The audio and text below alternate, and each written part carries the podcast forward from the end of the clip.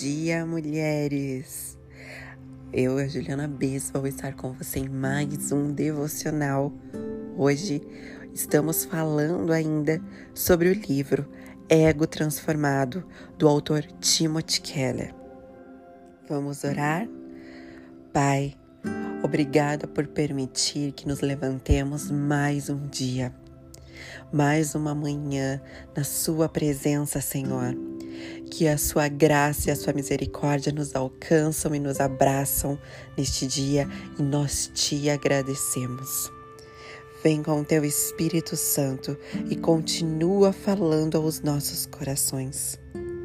Obrigada, Paizinho, porque podemos ser chamadas suas filhas e o Senhor tem construído em nós um novo coração, um novo caráter, assim como o de Jesus.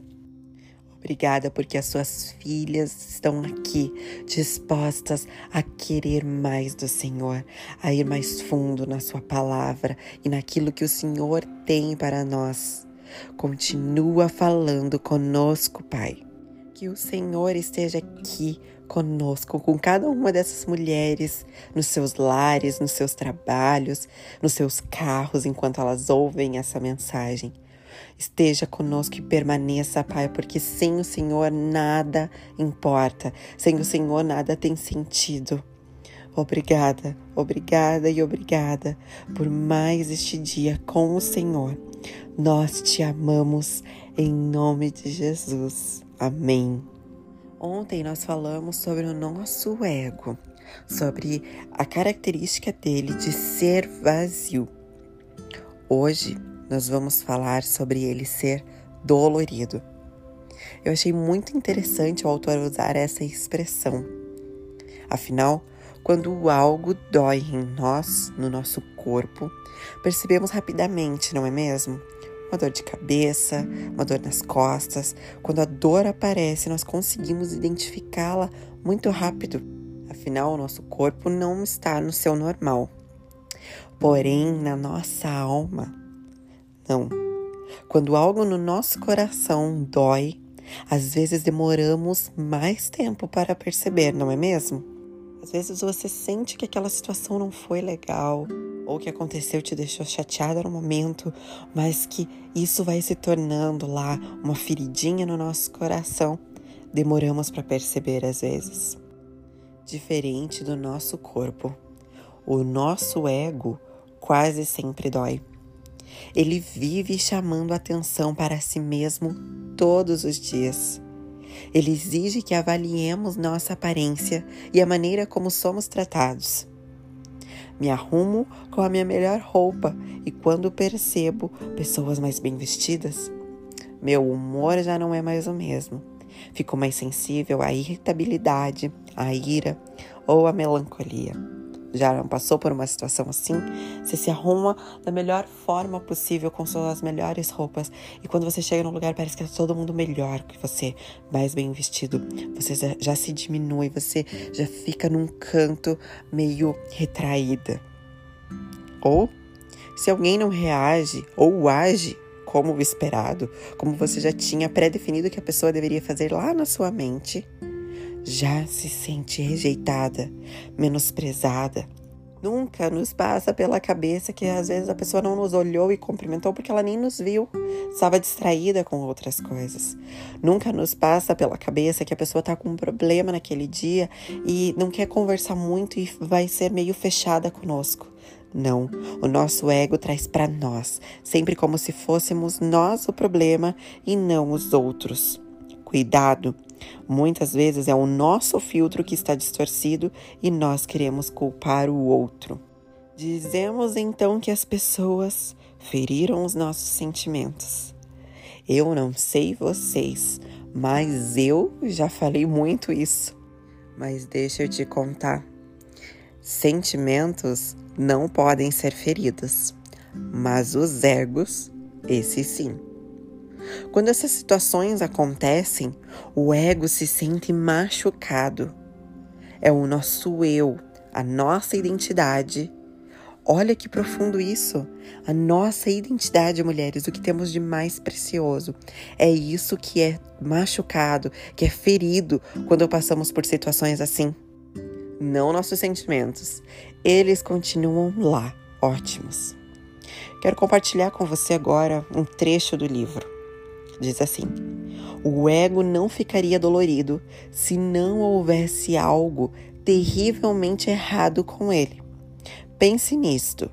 Dificilmente atravessamos um dia sem nos sentirmos esnobados ou ignorados, sem achar que somos idiotas ou sem atormentar a nós mesmos.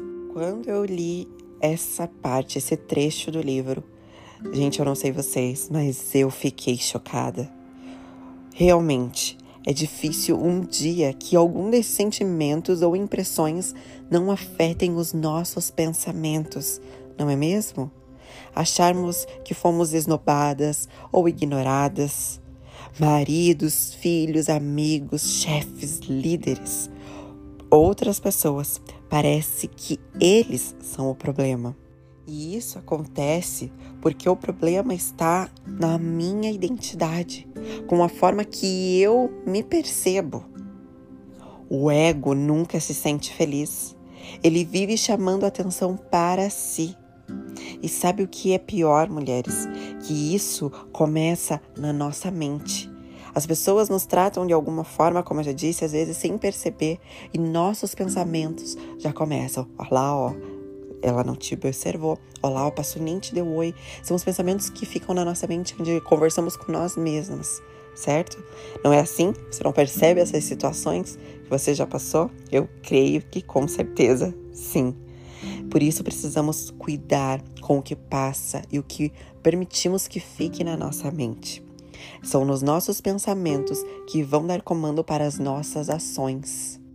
A Bíblia mesmo nos diz, lá em Provérbios, que assim como o homem pensa, assim ele é. O que nós pensamos tem o poder de se tornar real através das nossas ações, através de como vamos responder os pensamentos. Por isso, tenha cuidado com os pensamentos que rondam a sua mente. Eles são poderosos, então precisamos ser muito intencionais com o que pensamos. Por isso é tão importante, mulheres, sabermos quem somos, sabermos o nosso real valor. O problema aqui, entre aspas, se é que podemos chamar assim, está em nós e não no outro. Em nós não buscarmos conhecer quem somos, o nosso valor. E eu não estou falando isso pelo que você faz ou pelo que você tem, mas por quem você é em Cristo. Você é filha, você é amada, você é poderosa, você foi chamada para viver em liberdade.